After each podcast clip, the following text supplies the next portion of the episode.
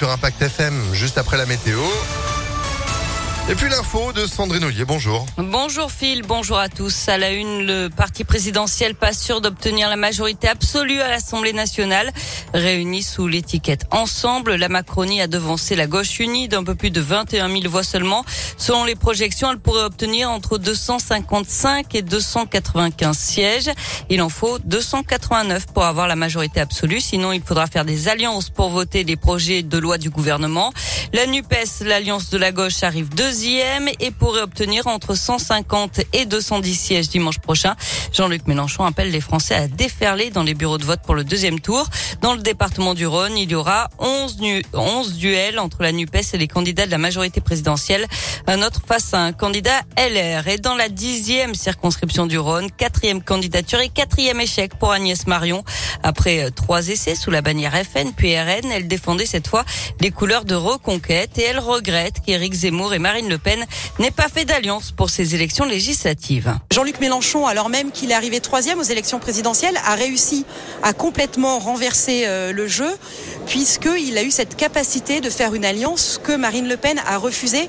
Si Marine Le Pen avait accepté de faire une alliance avec tous les partis de droite, nous aurions, euh, nous, euh, gens de droite, gens patriotes, certainement eu la possibilité d'envoyer une majorité de députés défendant la cause nationale à l'Assemblée. Et ça, vraiment, je le regrette parce que cette voix-là, qui est pourtant essentielle à la survie de la France, ne sera pas entendue sans doute dans les cinq prochaines années. Et dans cette dixième circonscription du Rhône, Thomas Gassilou d'Ensemble sera face à Michel Edery de la NUPES au deuxième tour dimanche. Du côté des ministres candidats, aucun s'est qualifié dès le premier tour, mais aucun n'a été éliminé non plus. Elisabeth Borne, Gérald Darmanin, mais aussi Damien Abad sont arrivés en tête du premier tour.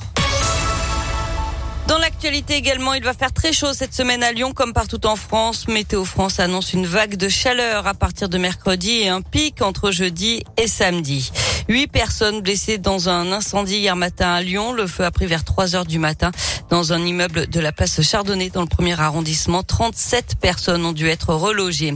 Opération un peu spéciale pour les pompiers du Rhône hier. Des passants ont alerté des policiers qui gardaient la préfecture pendant la soirée électorale pour un serpent qui rampait sur le trottoir. Il s'agissait d'une petite couleuvre, un serpent non venimeux mais qui peut mordre. C'est une espèce protégée. Elle était capturée et relâchée dans la nature selon Lyon Mag. À retenir dans l'actu en France, la parole à la défense à partir d'aujourd'hui au procès des attentats du 13 novembre. Les avocats de Salah Abdeslam et de ses 13 co-accusés commencent à plaider aujourd'hui et pour deux semaines. On passe au sport avec du cyclisme. Victoire slovène sur le critérium du Dauphiné. Hier, Primoz Roglic remporte l'édition 2022. En tennis, c'est un Français qui a remporté l'Open Soprasteria.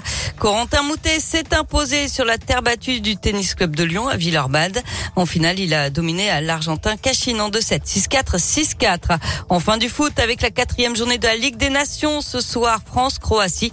C'est à 20h45 au Stade de France. Eh ben, c'est noté. Merci beaucoup, Sandrine. Allez, les Bleus. Bon, vous, vous êtes de retour à 9h30. À tout à l'heure. Allez, à tout à l'heure. C'est la météo. 9h04.